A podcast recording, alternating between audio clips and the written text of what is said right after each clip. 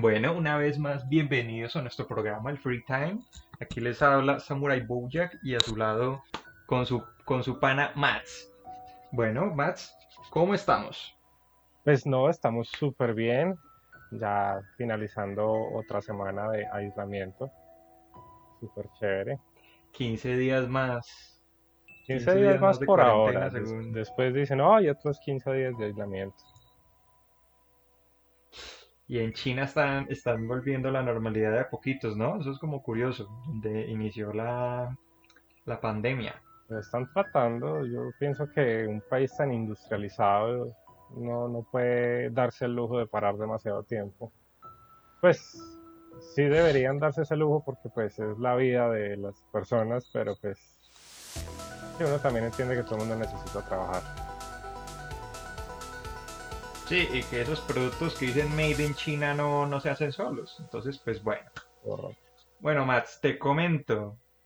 El día de hoy en novedades tenemos de primerazo el lanzamiento del Valorant, el nuevo shooter que está dando de qué hablar en Europa, porque se estrenó primero en Europa.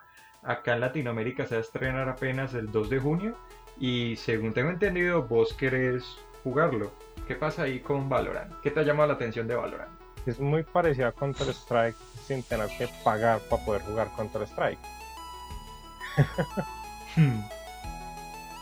yo no es que esté en contra de pagar por juegos, yo la verdad gasto bastante en juegos, pero no sé, hay unos que en verdad no les veo como sentido a, pagar porque, por ejemplo, yo, listo, digamos que yo compro Counter-Strike.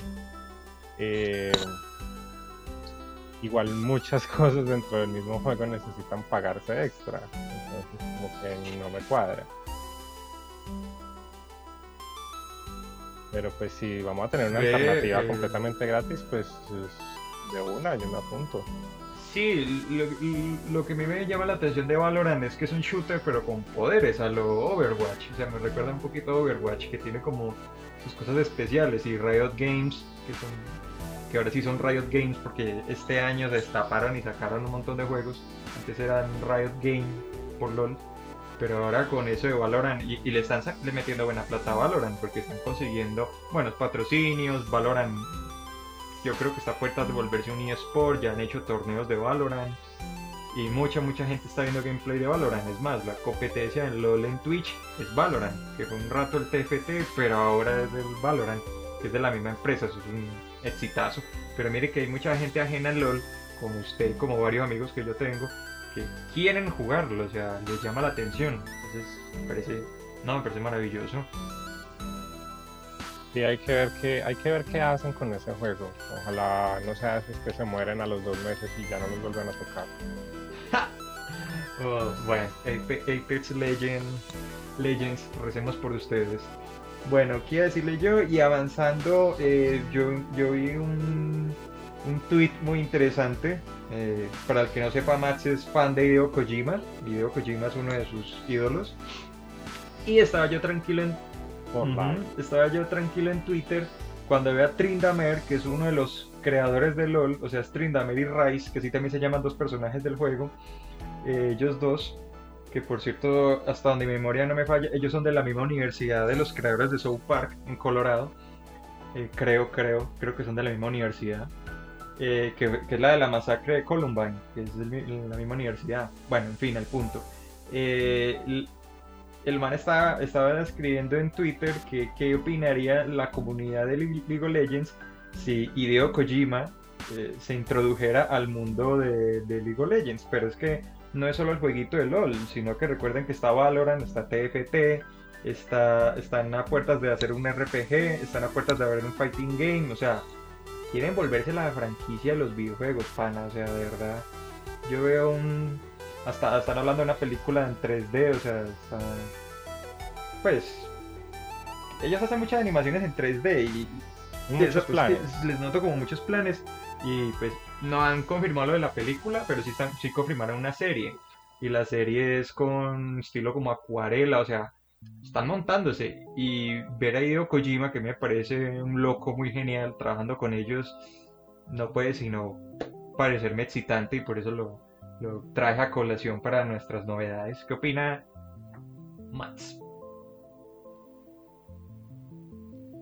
Pues puede ser bastante interesante, la verdad.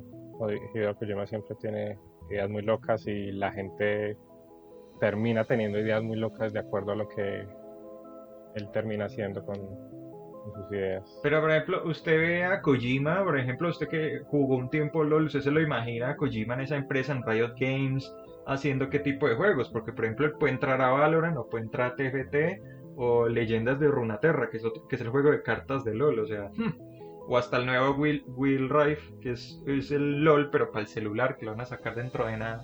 O sea, ¿Usted dónde se lo imagina él? Bueno, eh, LOL tiene juego de Sí, se llama... ¿Desde cuando LOL tiene juego Es que el año pasado, a mitad de año, anunciaron que iban a sacar seis juegos nuevos. Entonces el shooter es Valorant, el de cartas es Leyenda, Leyendas de Runaterra, Legends of Runaterra, que por cierto le han sacado unas animaciones geniales. Está un RPG que quieren sacar con Echo, que es un personaje muy famoso y personal de mis favoritos. Y TFT, que es el de ajedrez de ellos. Autochess creo que se, diría en inglés, el género. Y el sexto, pues aún estamos esperando. Hasta ahí podía entrar Kojima. Kojima podría ser, no sé, un juego basado en el universo de LOL, pero pues al estilo de él. O sea, o sea, igual esa gente también está muy loca. Pues no al nivel de él, pero sí. Yo lo veo como, como para cualquiera de sus proyectos. Y por eso le pregunto, porque ¿dónde lo vería más usted? Porque es que ellos... Ah, y el Fighting Game, me había faltado el Fighting Game, van a sacar uno de peleas. Entonces, ¿dónde lo vería más usted él? ¿En qué género? ¿Usted cree que él, o sea, que llega a Trindamir y Race y le dicen, listo, le damos un contrato, pero escoja uno de los siete juegos? ¿Usted dónde más lo vería? No, yo lo vería haciendo su propio juego, la verdad. Mm, de pronto con una propuesta nueva con ellos. Esos tipos tienen, tienen un documental muy interesante en Netflix donde cuentan cómo montaron la empresa y muy recomendado. Se llama Orígenes de, de League of Legends. Muy recomendado ese documental muy ilustrativo. Bueno, continuando. Pues bueno, vamos a hablar de un tema que le gusta mucho a Max, que es el, o sea, toda la expectativa que está generando alrededor del PS5 y cómo Fortnite, eh, pues como que van a utilizar ese motor gráfico, ese Engine 5 creo que se pronuncia, ese es el... Unreal Engine 5 del que estábamos hablando en el capítulo pasado, el demo que sacaron. Exacto, entonces siguiendo con la línea de lo del, capítulo pasado, pues em, se supone que Fortnite va a usar ese motor gráfico. Entonces, Max, ilústranos. ¿Eso es bueno, malo? ¿Qué crees que va a pasar con eso? Yo creo que eh, vamos a ver cosas demoradas, pienso yo porque es que gran parte de la industria ya está súper acostumbrada al Unreal Engine 4. Y pasarse de un motor gráfico que, en el que ya muchísima gente está súper acostumbrada a uno completamente nuevo, así sea basado en el anterior, eh, siempre va a generar demoras. Que los desarrolladores se van acostumbrando a la nueva arquitectura de cómo manejar el nuevo motor. Pero lo que se pueden montar ahí es pues es que nada más con ver ese demo que sacaron sobre el Play 5 en Twitter, ya tiene uno para imaginarse qué pueden llegar a hacer con el Unreal Engine 5. Yo no me imagino. Mm, no, claro que es que, pues iba a decir eh, de pronto un nuevo GTA con el Unreal Engine 5, pero ellos tienen su propio motor gráfico, entonces no creo que se pasen a un Unreal Engine. No, no es necesario, si Pero, Quién sabe, hay que esperar a ver qué, empiezan a hacer con ese tipo de cosas. Pero en el caso de Fortnite, ¿usted qué potencial le ve? Sea, con el motor gráfico, ¿qué pueden hacer con ese juego? ¿O qué le gustaría a usted que hicieran con ese juego? Claro, no creo que sea de demasiado impacto que utilicen el Unreal Engine 5 en Fortnite. Fortnite es es un Battle Royale. La verdad es que los gráficos importan prácticamente nada en ese juego. Tal vez las físicas del juego cambien o aspectos más bien técnicos. Pero en cuanto a visuales, la verdad no creo que se haga demasiado, pues se haga algo revolucionario pues con Fortnite. Es un muy buen juego en mi parecer, pero no veo de, de dónde le van a sacar más beneficio si lo pasan a Unreal Engine 5.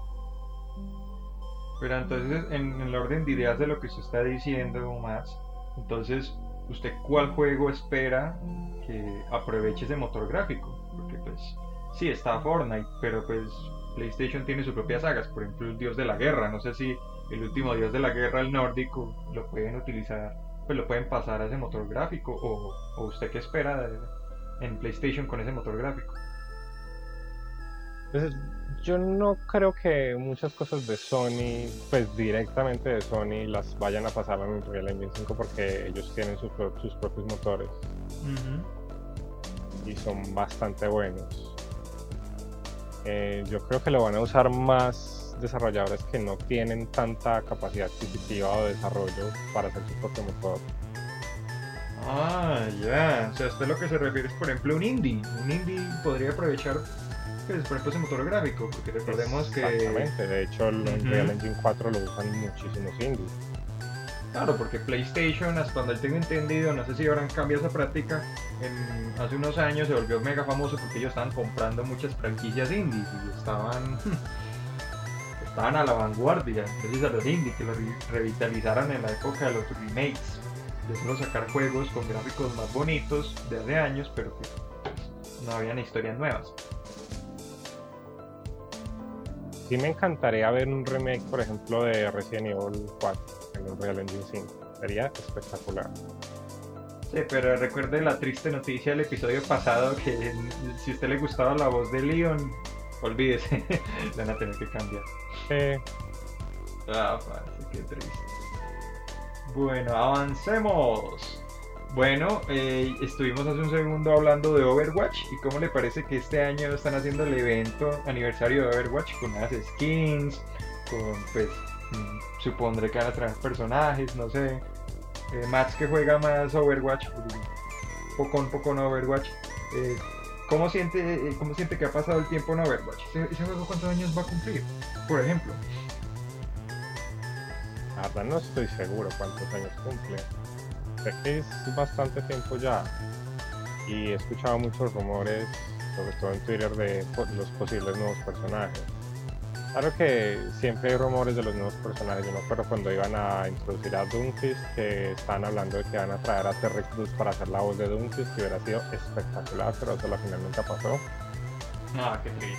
Y yo creo que igual Blizzard ha estado súper cuidadoso con qué dice y cómo lo dice desde el fiasco el año pasado con este asunto de los eh, las protestas en Hong Kong. Ve, perdón, se me cortó, no escuché lo de Hong Kong. Eh, ¿Con lo de las protestas de Hong Kong qué? Eh, ellos, ellos metieron la pata muy feo el año pasado cuando empezaron las protestas en Hong Kong y se tiraron la encima. Entonces, Sí. Mm. Lo del baneo de este jugador que estaba apoyando las protestas. Sí, eh, porfa, eh, como digo yo, eh, explique ese escándalo porque de pronto algunos escuchas no, no, se enteran de cuál escándalo estamos hablando, el del año pasado con Blizzard y el torneo del jugador hongkonés. Me sorprendería mucho, pero pues eh, para no extender mucho, estaba en una entrevista con uno de los mejores jugadores de, Hearthstone. Hmm. no estoy mal. Sí, creo que era Hearthstone. Sí, era Hearthstone. Eh, sí. Y durante la entrevista eh, hizo un gesto en apoyo a las protestas en Hong Kong contra el gobierno chino pues no es sorpresa para casi nadie que Blizzard tiene demasiado interés en tener muy contento al gobierno chino. Hmm. Porque la empresa de... El, negocio de ese tipo de juegos en China es de billones y billones y billones de dólares. Entonces, si tienen contento al gobierno, pues a ellos no les ponen problema para hacer sus cosas en ese país.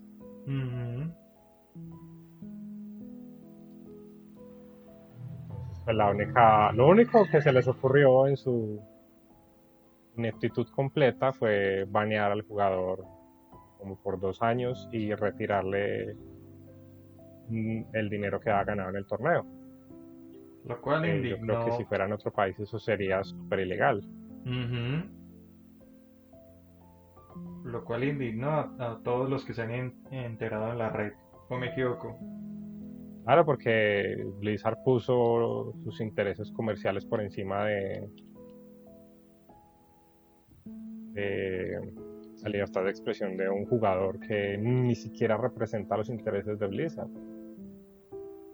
Claro, y nosotros entendemos obviamente que esto es un negocio y que obviamente hay juegos que se hacen con la mentalidad de vender, pero tampoco es que, pues, tal vez algunas personas eh, cuando diseñan videojuegos son un 70% quieren ganar dinero, un 20% para ellos es un arte y un 10% aman eso, pero cuando es un 100% ganas de dinero, pues, obviamente nosotros como jugadores nos ofendemos, además de que, pues, es- ese fue, ese fue hasta una- un ataque a la libertad de, de expresión del muchacho, o sea, porque tenía que Claro, porque es que? Blizzard, el mensaje que mandó fue, nosotros nos interesa más el dinero que las libertades de, de un país completo.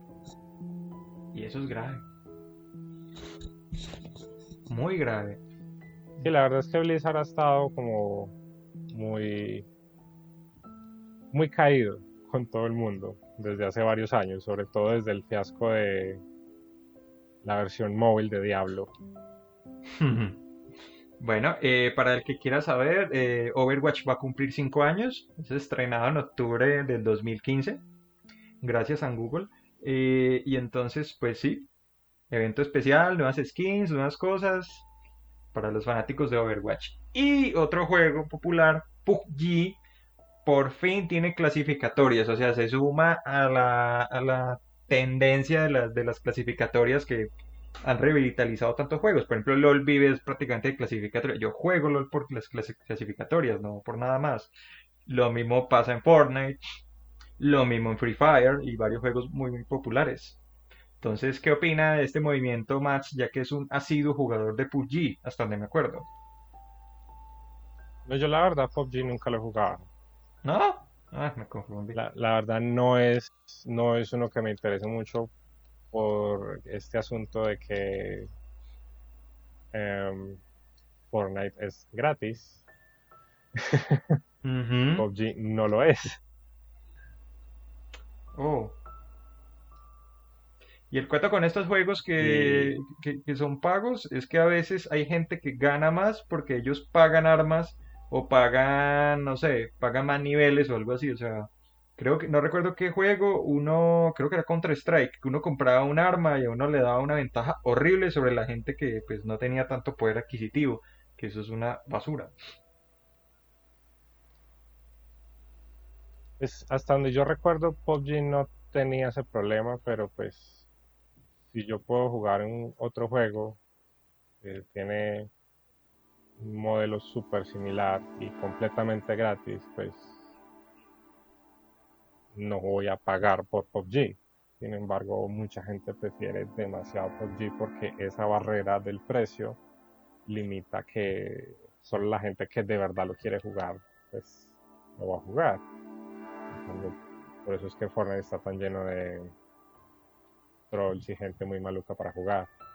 Pero esa será la solución. Por ejemplo, en lo personal no creo que League of Legends se, se solucione el problema de la toxicidad si lo cobran. Antes creo que habría una deserción terrible, empezando por mí. Yo, si eso lo cobran, no, parce. Pues, hizo que estaba hablándole a alguien que ha invertido como 100 dólares en skins ahí y en pases de eventos, pero ya de pagar el juego de manera mensual o algo así, no sé. No sé, porque entonces se me llena de pronto de gente que compra, no sé, más experiencias. A ver, ¿qué, qué podrían hacer? Es que no recuerdo ahora bien qué juego fue el que vi la noticia de que uno compraba un arma y uno, uno rankeaba en piloto automático, no recuerdo. Pero bueno, menos mal en ese juego, hasta ahora no, no hay ese La tipo de verdad hay, hay muchos. Hay muchos porque es que eso es un modelo de negocio muy, muy lucrativo para desarrolladores. Es terrible para, para los jugadores, pero pues siempre habrá gente que tenga dinero para votar y los pague. Sí, De eso prácticamente viven los streamers, de la gente que le gusta gastar dinero en videojuegos y sus creadores de contenido. Bueno, jóvenes, las clasificatorias en PUBG. Y bueno, eh, Mats, lo invito a que nos cuente lo de la edición definitiva de Mafia. Bueno, yo recuerdo que yo jugué Mafia en el Xbox original. Sí.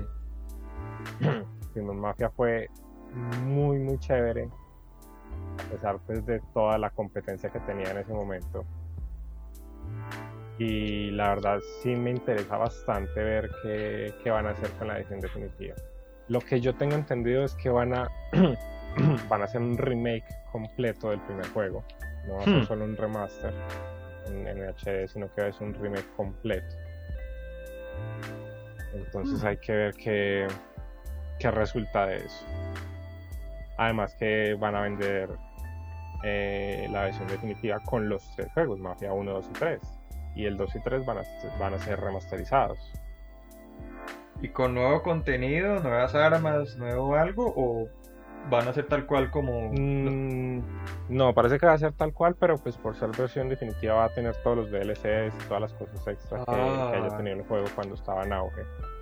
Ve, pero esa noticia, ¿cuándo es? Porque se me hace muy familiar con lo de Grand Theft Auto y que también ellos entregaron una, una, una edición definitiva. Me parece como muy curioso. Más que Grand Theft Auto podría ser como un competidor directo a los Mafia, que recordemos que es otro plataformero.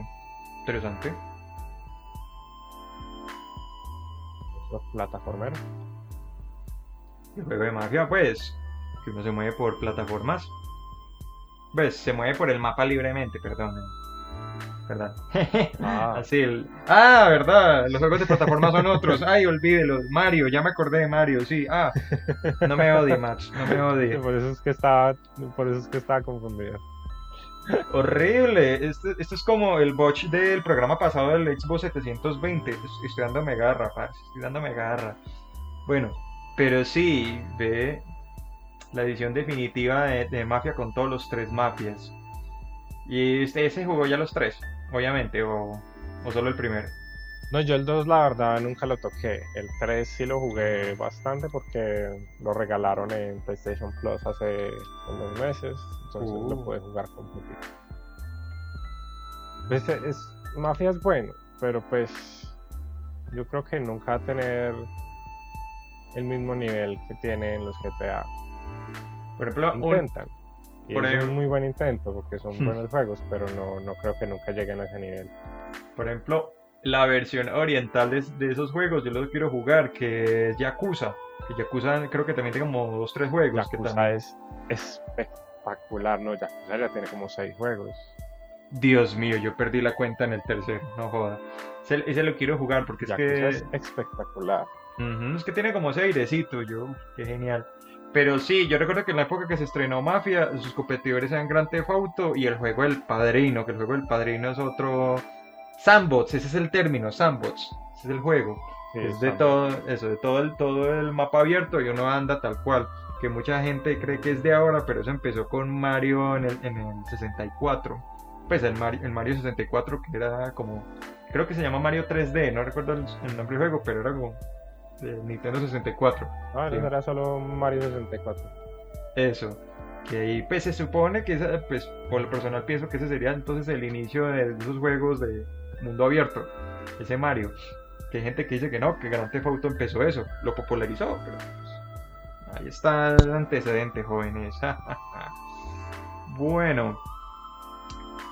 Y vámonos con un rumor muy sabroso que Max nos trae sobre la parrilla de juegos que está prometiendo la PlayStation 5.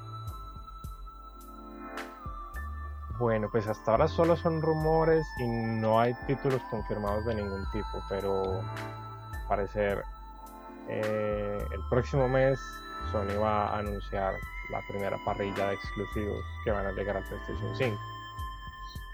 Eh, yo creo que muchos van a estar repetidos, seguramente van a anunciar eh, The Last of Us 2, sí. parte 2. Eh, al otro tienen así un, trabajo.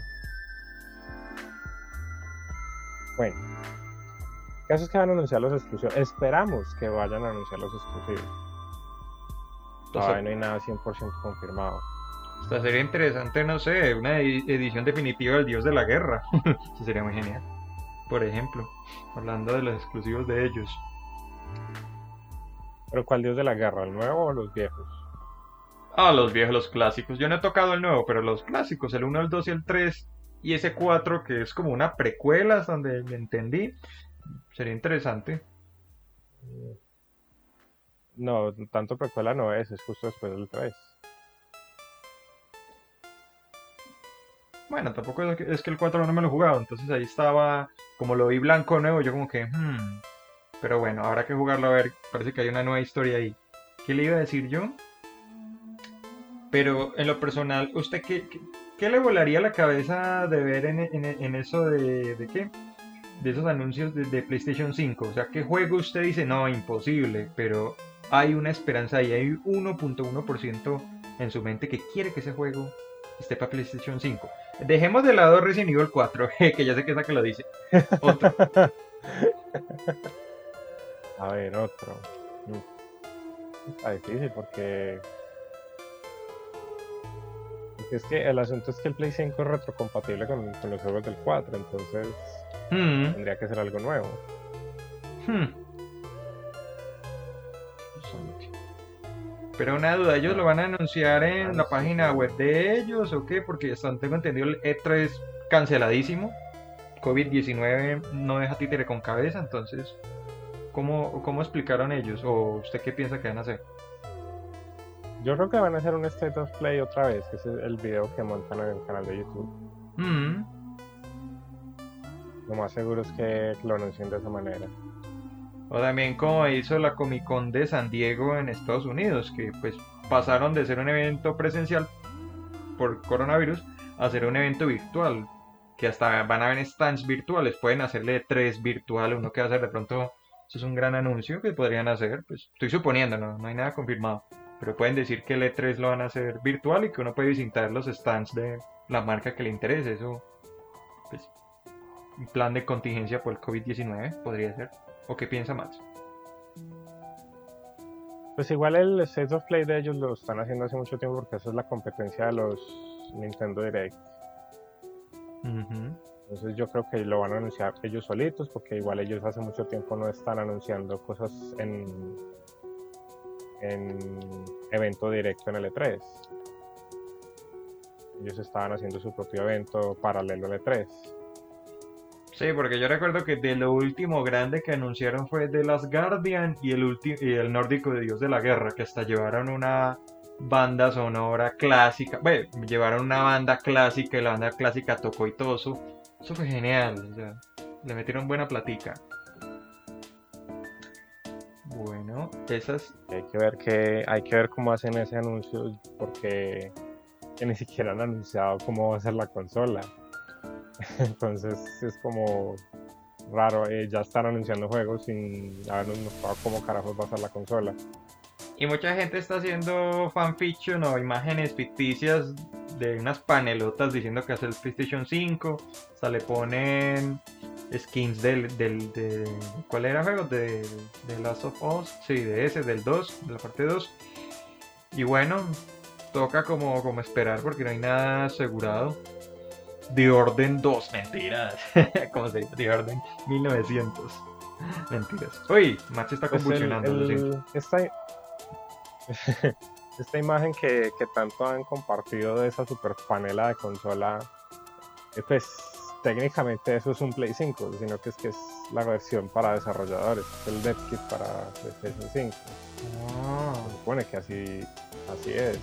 Pero pues nunca han sido iguales los equipos de desarrollo a los equipos de retail que uno vaya a comprar en la tienda.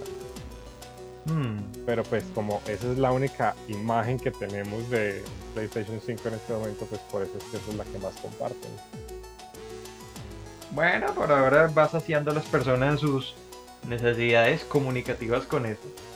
Bueno, Mr. Max. Eh, estar muy pendientes de, que, de qué va a pasar con ese anuncio de los juegos. De pronto se pueden anunciar la consola y nosotros ahí todos sanos. O, salen a lo Marvel. Sería lo ideal. O Sería lo ideal que anuncien de una vez la consola. O sea, usted se imagina que a lo Marvel ellos pongan como un panel ahí y pongan hasta las fechas de los juegos, no sé, pongan como 20, 30 juegos y uno como que... ¡ah! Pues sería genial, porque yo estoy seguro que ese tiempo de cuarentena deben haberlo aprovechado o deben aprovecharlo para hacer esas cosas. Ojalá lo hagan. Pero bueno, Mats, vámonos a la competencia, vámonos a Xbox. Según vos decís, sé, sé que... ¡Ah, me trae! Se filtra el código fuente del Xbox original. ¿Qué pasó resulta ahí? Que para la comunidad, resulta que para la comunidad de emuladores y de homebrew de, PlayStation 5, de, de, perdón, del Xbox original, eh, siempre ha sido eh, elusivo ese código fuente original. Hmm. De hecho, por eso es que no existe un verdadero emulador de Xbox original. Porque no se tiene el código original y lo único que han logrado hasta ahora ha sido medio replicar el código para que medio corran dos o tres juegos. Entonces, esto le abre la puerta a muchísima gente a, hacer cosas con, el, con, el, código del Xbox original que hasta ahora nunca se había podido hacer. Entonces es posible que veamos por fin un emulador de verdad para para el Xbox original. Y pues hasta ahora lo que se sabe es que se filtraron eh, todos los códigos eh, con los que se hizo el, el, Xbox original. Resulta que está basado en una versión modificada de Windows 2000. Y dentro de ese código está todo el código del kernel, que es lo que comunica el sistema operativo con, con el hardware. Entonces, lo que significa también para los, que están modeando las cosas del Xbox original, que van a poder eh, hacer código en el Xbox original que hable directamente con, el hardware, con el, procesador, con la gráfica del, Xbox. Pues la verdad es que en términos modernos no es que sea la gran cosa, sin embargo es algo muy bueno para estas personas que estaban haciendo su código para el Xbox original, emuladores, eh, juegos fan-made, ese tipo de cosas. Entonces hay que ver qué pasa.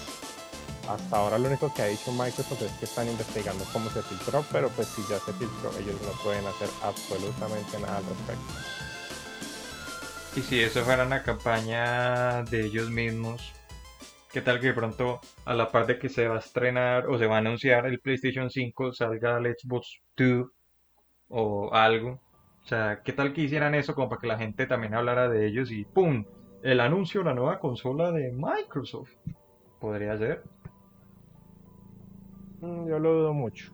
Lo dudo mucho porque eh, ellos nunca han tenido problema, el problema que siempre ha tenido Sony de que, digamos, el PlayStation 4 no corre juegos de los de anteriores. En cambio, el Xbox 360 tenía sus juegos que de Xbox original que se podían jugar sin problema, lo mismo el Xbox One. Y muy probablemente el, el, nuevo Xbox Project X pues vaya a ser lo mismo. Se puedan jugar los juegos del One, del 360, del original, sin necesidad de tener las otras consolas. Entonces, no sé, es raro. La verdad es que esa, esa filtración fue muy rara. Pues llegó un momento muy extraño, pero pues pienso que es bienvenida. bienvenida. ah, pues sí. Vea, pues. Mm.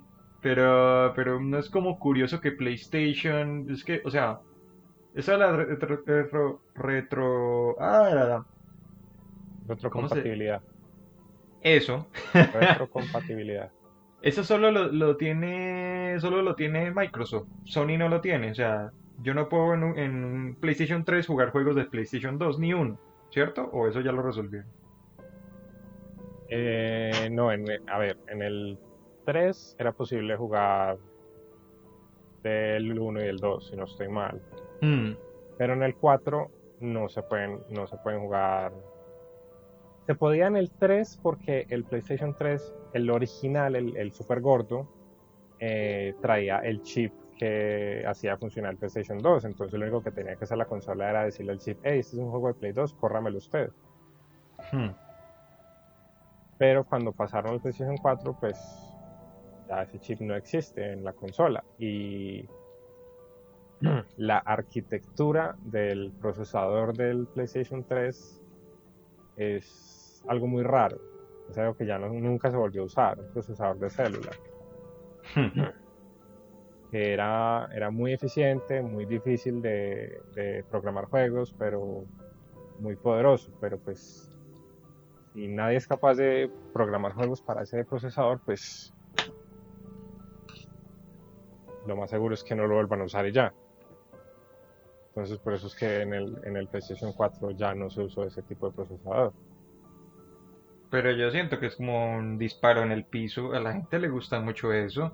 O sea, yo entiendo que es un, o sea, es una manera de vender varias consolas, pero si una consola me deja correr juegos de otras consolas anteriores que cada generación tiene sus juegos top, sí o sí, entonces pues me parece más ganancia que, pues, no sé, comprar las cuatro consolas y tenerlas ahí para jugar el mismo juego, sabiendo que la competencia sí, sí tiene eso, o sea, Microsoft sí lo tiene, o sea, no sé, si lo hicieron una vez debieron, debieron haberlo dejado así, pero bueno, ellos, sabrán. Pues es- tampoco es que sea un asunto solo de avaricia, aunque la verdad, pues, sí tiene mucho que ver eso. Lo que pasa es que eh, la, arquitectu- la arquitectura de la Xbox siempre ha estado basada en PC. Entonces es mucho más fácil eh, hacer que un juego del la Xbox original funcione en el 360 o en el, en el Xbox One. Sí, yo soy cambio, feliz. Sony ha, Sony ha estado rebotando entre arquitecturas de hardware y todo eso, entonces es mucho más difícil hacer que funcionen. Además que para ellos sale eso mejor porque pueden venderlos por la tienda otra vez, así uno ya los tenga comprados. Hmm. Dios mío. Pero sí, yo soy feliz cuando, cuando sale un juego para Xbox que yo quiero jugar porque sé que en algún momento va a estar para PC y me, y me va a hacer feliz. Entonces, en ese orden de ideas, vámonos a qué hemos jugado esta semana. Max, ¿qué has jugado esta semana? Yo he estado jugando Terraria. Cuéntanos de Terraria. Llevo casi que, llevo que casi todo el tiempo jugando Terraria, pues, aparte de lo que, te- lo que, lo que he tenido que trabajar. Resulta que Terraria, mm, pues es un juego bastante viejo ya en este punto, pero ha estado constantemente sacando actualizaciones. Y la última actualización salió en estos días y es la última que va a salir para el juego, ya no van a sacar más. Entonces, pues para los que lo hemos jugado desde hace tanto tiempo, pues es muy especial, también es muy triste, pero le metieron demasiadas cosas. Entonces, de hecho yo todavía estoy encontrando cosas nuevas que no tenía ni idea que, estaban ahora en el juego. Hmm. Entonces sí, no he hecho sino jugar Terraria. De hecho, en este momento estoy jugando Terraria. ¿Y qué le gusta de. Terraria? ¿Qué hace que juegue y rejuegue ese juego? Eh, mucha gente lo compara con Minecraft y yo creo que es una comparación muy, muy injusta porque son dos juegos completamente diferentes. De pronto por la Lo único que estética, tienen ¿no? en común es, es- No, ni tanto, la verdad. Lo único que tienen en común es que son sandbox y uno puede crear cosas. Pero pues en Minecraft, eh, ¿cuál es el objetivo? Llegar a The End y matar al dragón. Y se acabó el juego y ya usted haga lo que quiera y es creatividad todo el tiempo. En cambio, Terraria tiene un boleo de jefes, tiene varios modos, tiene NPCs que se pueden interactuar e interactúan entre ellos. Son juegos muy diferentes. Entonces, Terraria es una digievolución de Minecraft. Eso es lo que me quiere decir. Mm, no, son juegos que desafortunadamente son un poco similares. bueno, entonces yo le comento. En realidad son bastante diferentes. Ah, sí. Aunque ese también es como de 8 bits, a lo Undertale, o es mi imaginación. Sí, es un gráfico, es en pixel art. Ah, pero muy bacano, un juego para la gente amante de lo retro. Bueno, eh, como no es sorpresa para nadie, eh, yo, yo esta semana jugué League of Legends. Estoy rankeando lo loco, clasificando, subí a plata. Eh, eso es un parto, Juan Diego. Le cuento que yo obviamente pues, nunca voy a tener un parto. Repite esa por favor que me dijiste, Juan Diego. ¡Ah! Perdón. ¿Desde qué parte? Lo último, ¿cierto? Sí. yo... sí, o sea, yo nunca voy a tener un parto, Max entonces, que entonces, pues creo que lo más cercano que voy a experimentar en, mi vida es subir de, de, rango en rango en League of Legends, porque de hierro a bronce eso es un dolor nivel más tremendo en las pelotas. De bronce a plata es un parto. Y ahora de plata a oro no se imagina el martirio. Yo siento, yo me siento como esos antiguos monjes no recuerdo si eran católicos o cristianos, los que se encerraban en los castillos en la Edad Media, que se laceraban con un látigo en la espalda, porque eran muy devotos, que esos son los que aparecen en El nombre de la rosa, el libro de Humberto Eco. Eh, no sé, me siento así de masoquista, es que ya me estoy, me estoy pasando de masoquista, Mr. Max. Bueno, entonces, ¿qué decirle yo? Y el segundo que me estoy jugando es el segundo juego, South Park, valga la redundancia, que le pusieron en latino retaguardia en peligro, aunque me parece que... O sea, esa traducción del nombre original es como muy políticamente correcta, porque, eh, o corríjame más, eh, para mí eso de fractured bot wall es como ano fracturado, algo así, o, rabo reventado, algo así. Sí, es, es, es, que es un, es un, juego de palabras, lo, lo, mismo hicieron con el primer juego. La varita, la verdad, Stick of Truth. Bueno, y ese juego en lo personal me ha encantado, porque es que yo soy de esos de la vieja escuela de Final Fantasy que le gusta, mm, mm, ahí odieme el que quiera, eh, que a mí me gusta pelear por turnos, me encanta, o sea, Pokémon yo me lo pasaba, por eso mismo, por jugar Pokémon una y mil veces, porque literal podría almorzar, cenar, desayunar, hasta dormir mientras jugaba, no como ahora que los juegos como son en tiempo real no le dan a usted el respiro y no puede darle ni pausa, en cambio con Pokémon y con ese de yo puedo jugarlo en cualquier momento y pum, es más, y, nada va a pasar hasta que yo me mueva. Aunque en, en este segundo juego lo de los turnos, ellos juegan con lo de los turnos. Eh, en lo personal lo recomiendo porque ese juego es muy creativo y además de que trata unos temas muy polémicos. Por ejemplo, usted puede, usted puede elegir la orientación sexual del niño, del niño, del personaje, y también puede elegir su género. A usted le van a decidir cuatro géneros. Eh, hombre, mujer y... Ah, no, son tres géneros, perdón, y otro. Y además, usted puede decidir si el personaje es cisgénero o trans. Y a usted en el juego le regalan unas skins, unos, unas ropas, tanto para niño como para niña. O sea, usted puede hasta, si quiere al niño, vestirlo de niña, maquillarlo, lo que quiera. Y eso, pues lo personal a mí me parece como muy revolucionario, muy, muy poderoso. Porque sencillamente el mensaje, o sea, eh, el mensaje que, están dejando ellos parece re fuerte, además de que South Park, no, sí, ellos siempre han dejado mensajes sobre la aceptación, sobre el respeto, sobre todo eso, pero la gente queda con las groserías y obviamente el juego es muy, muy grosero. Yo me lo estoy jugando en latino y esas groserías son muy sonantes acá en esta casa, o sea, yo creo que mis vecinos deben pensar que soy un guacho o algo así, pero no que hace, es parte de la estética del juego, pero me gusta que parte de esa esencia del juego está ahí, o sea, usted llena una, una hoja de personaje y usted define el género, la religión, hasta políticamente qué le gusta a su personaje, un niño de 9 años, no puedo creerlo, o sea, es, re fuerte. Y cuando se toma las decisiones de la orientación sexual del niño, lo atacan a usted unos rednecks, unos eh, pueblerinos, así le dicen en el juego a ellos, eh, que son así todos, es que me da risa, porque yo el, el, personaje mío lo dejé cisgénero y heterosexual. Entonces los manes salen ahí, o sea, usted escoja la que escoja, los manes van a ir a patearlo por la misma ignorancia de ellos. Y empiezan a, gritarle, ah, que no sé qué, que en América todos debemos ser normales. Y usted les da una paliza. Y a mí me parece, pues, obvio, no, no es un llamado a la violencia, pero me parece como un castigo al ignorante muy bacano en ese juego. Ese juego O sea, yo me lo jugué por los loles, por reírme, porque pues es de, es de superhéroes. O sea, el primero es de Calabozos y Dragones, el segundo es superhéroes a los DC y Marvel. Pero ellos aprovechan eso de una manera que uno como que este juego, wow. Y los gráficos no importan porque es como verse un episodio de South Park interactivo. Entonces, súper recomendado. Eso era como, como lo mismo en el primero uno se siente viendo un capítulo de South Park o una película de South Park. Si es que se siente tal cual. Cierto, o sea, yo me he reído, aunque me río más en la versión en inglés que en latino. Pues, por ejemplo, en el primero yo me reí demasiado. En ese segundo, no sé si es que yo tengo una pega con las voces o algo, o de pronto ellos los chistes como que los cambian, que me parece que debe ser eso, porque hasta el título lo cambian.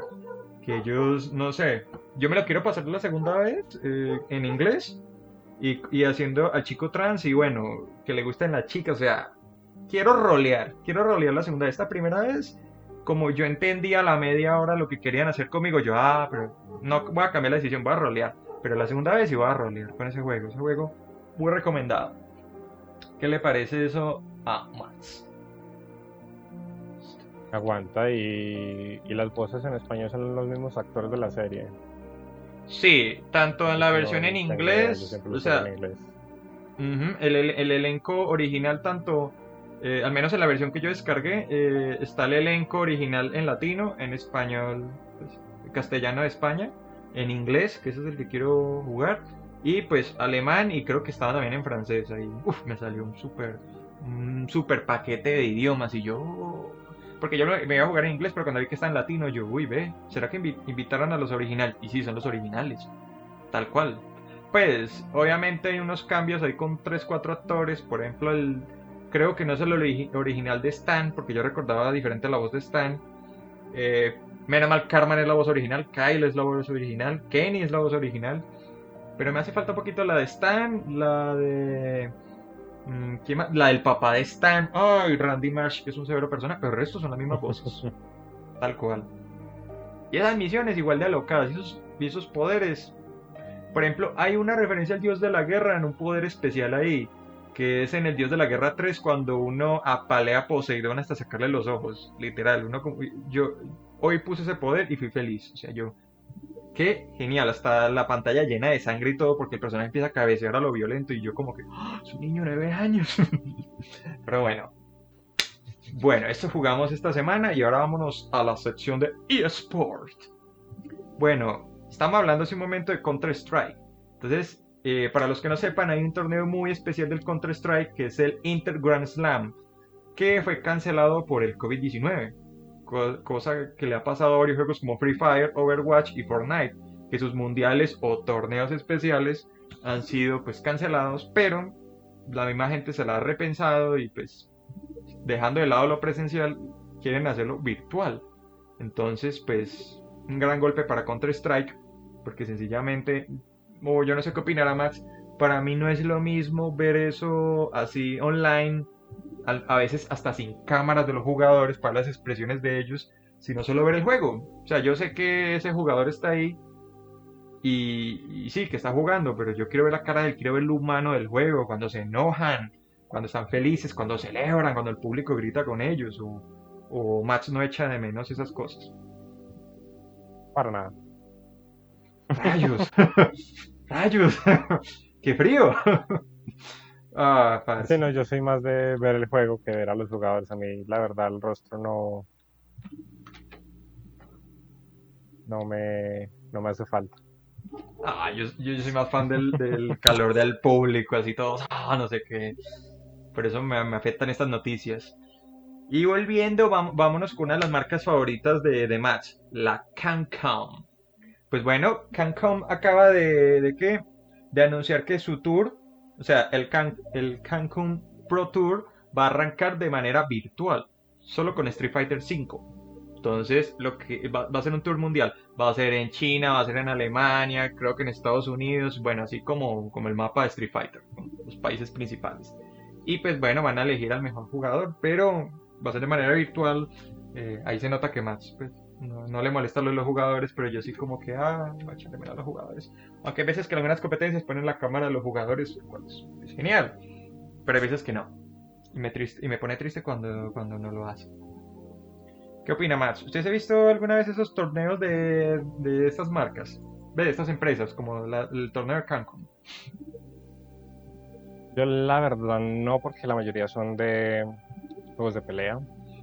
Y a mí la verdad el único juego de pelea que de verdad me interesa y me encanta ver los mundiales y los torneos es Smash. Curiosamente tenemos ahora una noticia de Smash. ¡Ja! Pana, sé que dijo que no le tengo noticias de Smash.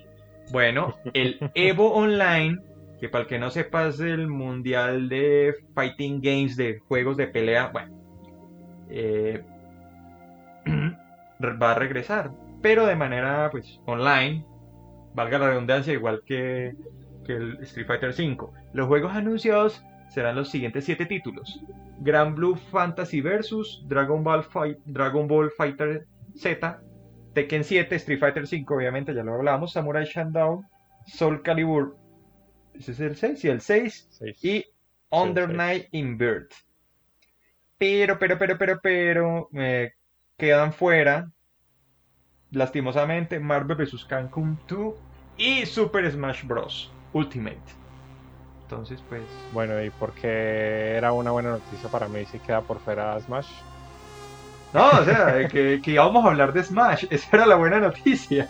No, no la noticia. Ah, ya, ajá, sí.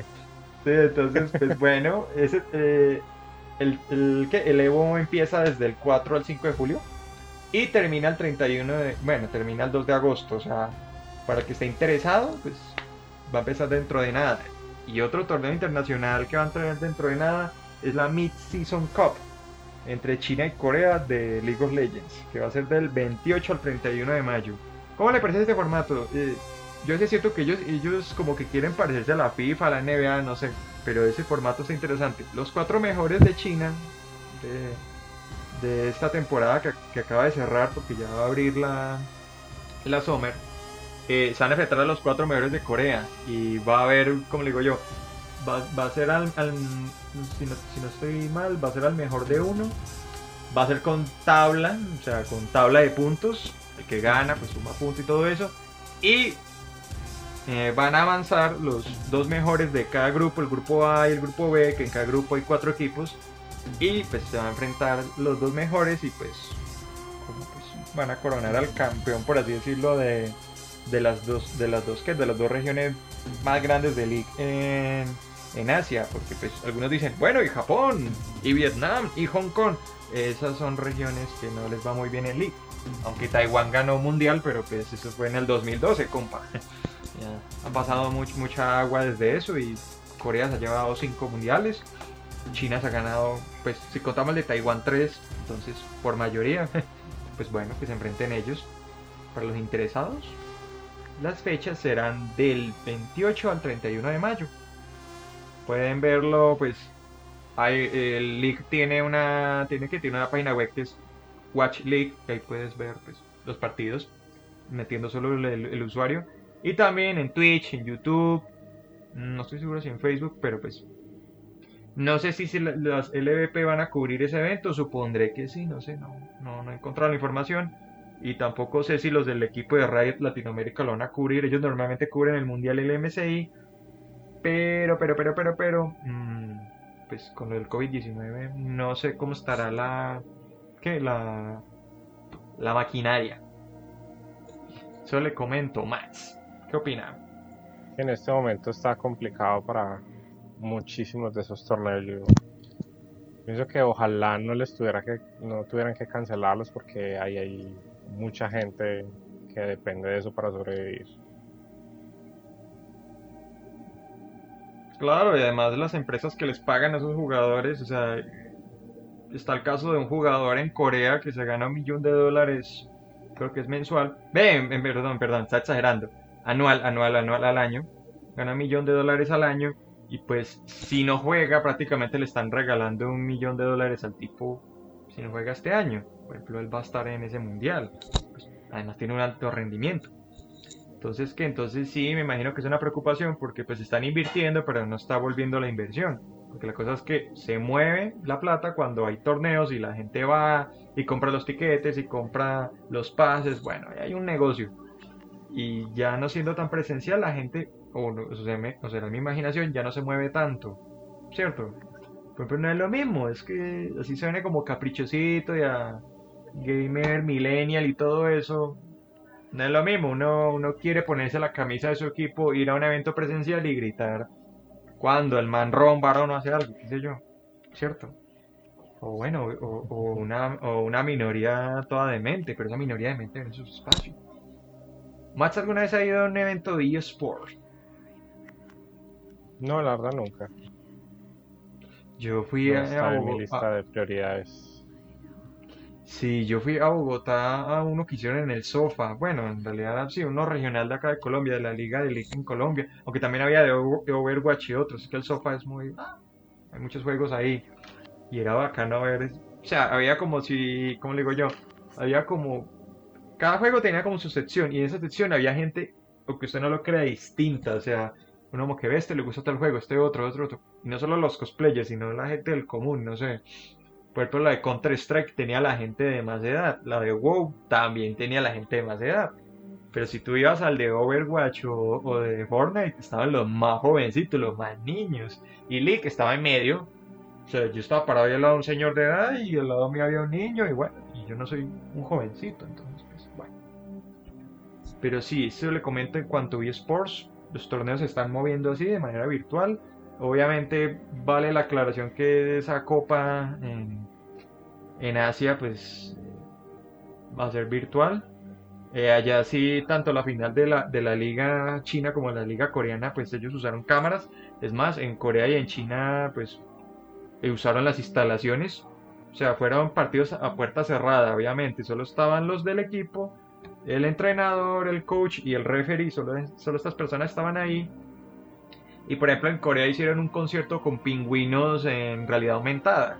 Porque hay una canción que pega mucho de TFT que... Sí, de pingüinos. Así que la manda el video. Que literal es un torneo... Pues, o sea, es que hay una canción de TFT que dice... Dududuga, Duduga. Está en coreano. Y pegó mucho esa canción. Muy viral. Entonces ellos hicieron el concierto con el artista y el artista se le decía y hablaba en coreano. Y ellos hicieron el concierto y subían pingüinos en 3D con carteles de los equipos. Claro, porque tienen el estadio, ve, el, estudio de, grabación sin público, entonces llenaban eso con imágenes de pingüinos. Y en China, pues ya fue como una animaciones todas épicas donde, pues yo no sé, o si verdad se montaron el escenario, yo, yo creo que es 3D, no sé, porque últimamente Riot Games usa mucho 3D, o hologramas para sus presentaciones en vivo, ellos hacían como, como, ¿cómo digo yo? Como un escenario épico, como una caverna, como, no sé, como un coliseo romano, pero fusionado con una caverna de un dragón, no sé, estuvo muy volado, ellos son muy volados cuando presentan eso, entonces supondré que también en esa copa harán lo mismo, o no sé, pero sí, tengo que mandarle el, concepto de los pingüinitos, es más, hoy lo escuché, es genial, me da risa. Pues porque los pingüinos son las, los pingüinos son las mascotas de TFT. Entonces, pues sí. Bueno, bueno, Max, ¿y qué tiene para comentarnos? ¿De qué? ¿Cómo le va con Terraria?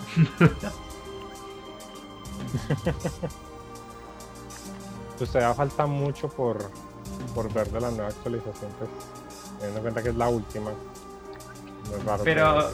que sea bastante llena de cosas.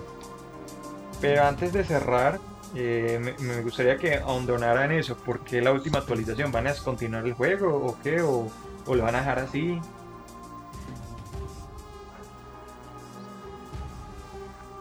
Eh, no, es la última porque porque ya lleva demasiado tiempo el juego. Ya, ya el desarrollador, que es casi que un man solo, pues si hay otra gente ahí, pero es casi que uno solo, pues ya no, no puede más ya, ha sido demasiado tiempo, ya hay que mover a otros proyectos. Entonces, no, es simplemente es moverse, ir hacia el futuro, no quedarse solo con Terraria y ya. ¿Pero el juego va a seguir disponible o lo va a borrar? No, el juego sigue disponible, el juego le ha hecho a un plata en el madre. No va a mm. salir del juego solo porque sí. No, no es como el creador de Flappy Bird, que Flappy Bird lo borró de la faz de la Tierra. Y ese juego Lo borró dio porque plata. lo estaban amenazando de muerte. Porque en redes sociales la gente a veces se pasa, se pasa, o sea, no sé si no entienden que hay una línea entre, entre estoy en el anonimato, pero al mismo tiempo no, pero al mismo tiempo sí, y voy a amenazar a otro y no pasa nada por eso. O sea, hay una línea delgada entre el respeto y la crítica, entre diferente decirle a un creador no me gustó su juego, que está bien, a decirle maldito infeliz, lo voy a matar porque su juego me tiene en la inmunda. Eso es como distinto, ¿no? Sí, hay gente que no puede con ese tipo de cosas y se lo lleva más allá de lo que deben.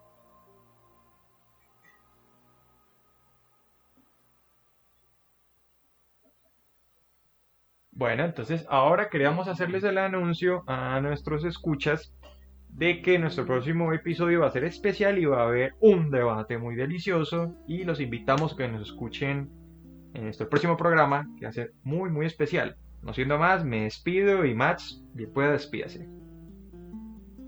Nos vemos en la próxima, dentro de ocho días, ojalá. Y se cuiden.